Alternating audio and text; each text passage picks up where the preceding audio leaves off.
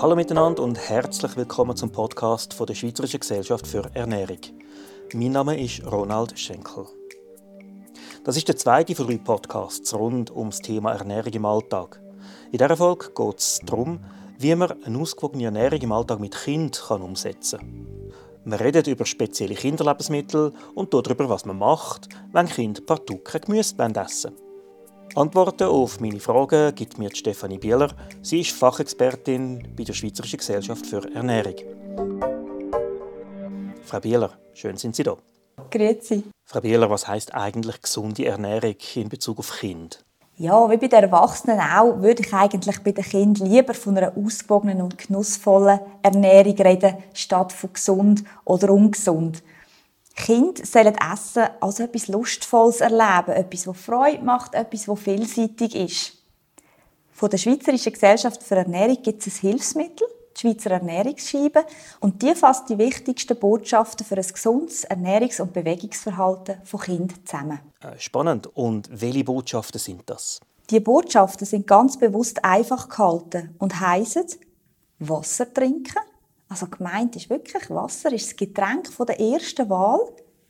Die nächste Botschaft ist Früchte und Gemüse essen.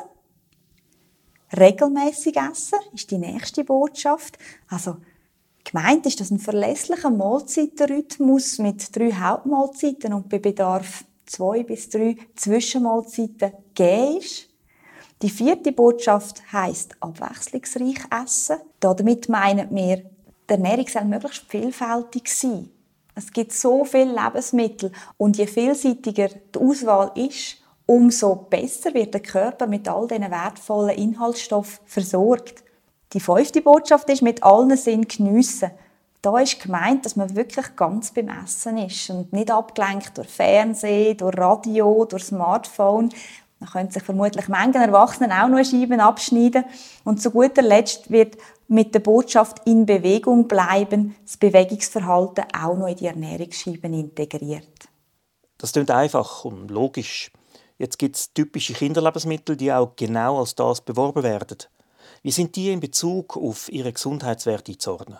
Es gibt tatsächlich unzählige von diesen sogenannten Kinderlebensmitteln. Das können Kinderjoghurt sein, Kindermüsli, Kinderwurst und noch ganz viel mehr. Typischerweise handelt es sich dabei immer um kleine handliche Portionen. Sie sind lustig, farbig verpackt und häufig ist sogar noch ein Spielzeug mit dabei. Und das ist natürlich dann für Kinder sehr, sehr interessant.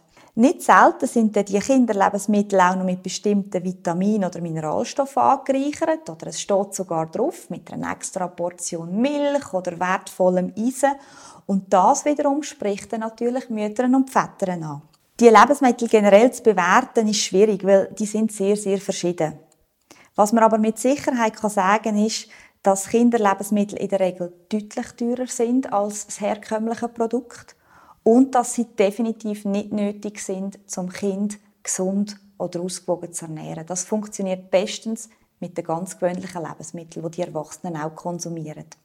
Man könnte also sagen, Kinder sollen gleich essen wie ihre Eltern. Verstehe ich das richtig? Ja, genau.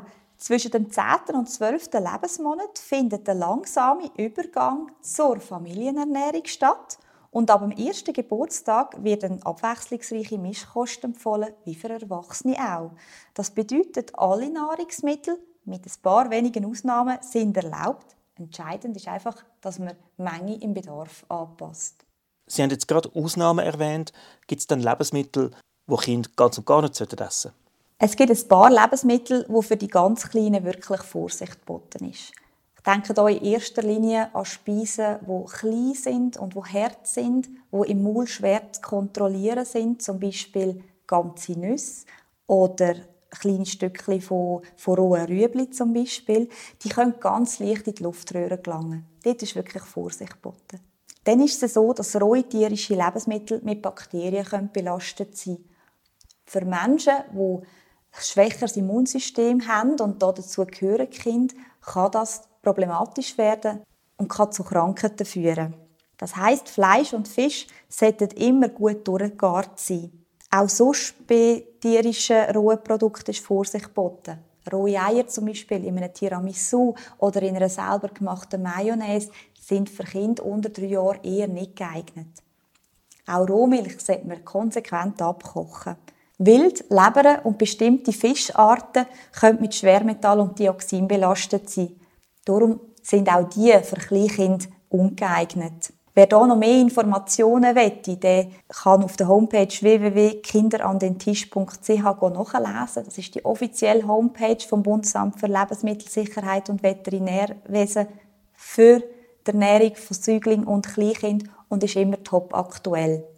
Im Zusammenhang mit ungeeigneten Lebensmitteln erwähne ich auch gerne die zuckerhaltigen Getränke. Die sollten, wenn überhaupt, eine Ausnahme sein.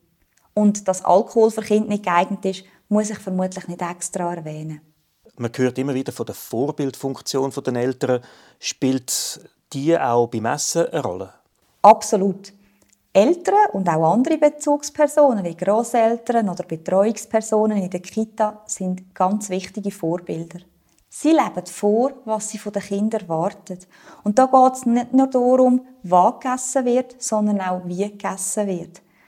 Das klingt so einfach, aber es lohnt sich, sich selber und den eigenen Umgang mit dem Essen einmal ganz genau zu beobachten.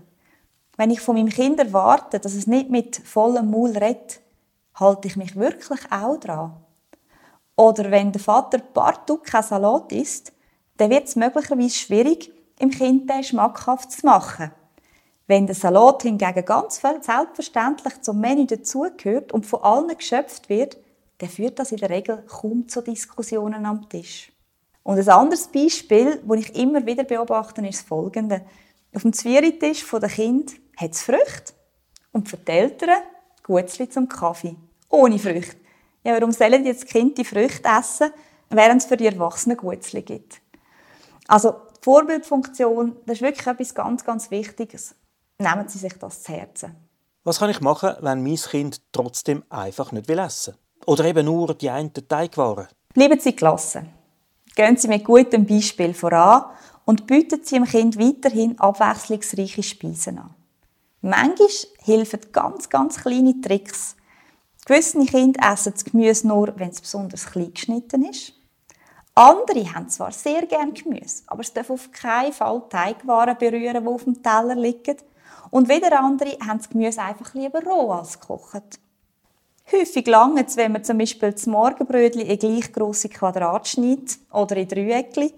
Also Kreativität lohnt sich sehr beim Essen mit Kind. Manchmal werden auch ganz gute Erfahrungen gemacht, wenn man Kind in die Planung und in die Zubereitung mit einbezieht. Also wenn die Kinder im Laden mitentscheiden was wollen wir einmal Neues ausprobieren hier aus dem Gemüseregal. Oder wenn sie ganz konkret helfen dürfen, Rüebli waschen können schon die Kleinsten. In der Entwicklung der Kind gibt es verschiedene Phasen und in der Regel verliert sich das dann auch wieder, also häufig innerhalb der ersten Kindergartenzeit. Geduld und Vertrauen zahlt sich aus. Gelassenheit ist ganz grundsätzlich ein guter Tipp. Eltern können in der Regel auf das Gespür von ihren Kind vertrauen und dazu gehört auch, ähm, zu respektieren, wenn sich ein Kind satt fühlt. Kinder haben ein sehr gutes Gefühl für Hunger und Sättigung und sollen lernen, sich auf das Sättigungsgefühl können dürfen zu verlassen und nicht gezwungen werden, den Teller müssen leer zu essen. Und das kann durchaus sein, dass die Portionengröße heute ganz, ganz klein ist und morgen wieder drei, viermal grösser. Das ist häufig sehr, sehr unregelmäßig. Manchmal mögen es viel und manchmal wieder wenig. Und was mir persönlich sehr am Herzen liegt, Essen sollte nie als Druckmittel eingesetzt werden. Weder als Strafe, noch als Trost oder als Belohnung. Wenn ich als Vater oder Mutter trotzdem nicht weiterkomme, an wen kann ich mich wenden? Eine erste Anlaufstelle, auch wenn es um das Thema Essen von Kindern geht, ist sicher der Kinderarzt oder Kinderärztin oder auch Mütter-Väter-Beratungsstelle. Allenfalls verweist der Kinderarzt oder Kinderärztin weiter an eine diplomierte Ernährungsberaterin, die das wirklich im Zweiergespräch individuell anschaut. Liebe Frau Bieler, herzlichen Dank fürs Gespräch und die hilfreichen Informationen. Wenn Sie, liebe Hörerinnen und Hörer, noch mehr wissen wollen zu einer ausgewogenen Ernährung, dann besuchen Sie doch unsere Homepage www.sge-ssn.ch-unterlagen. Auf Wiederhören.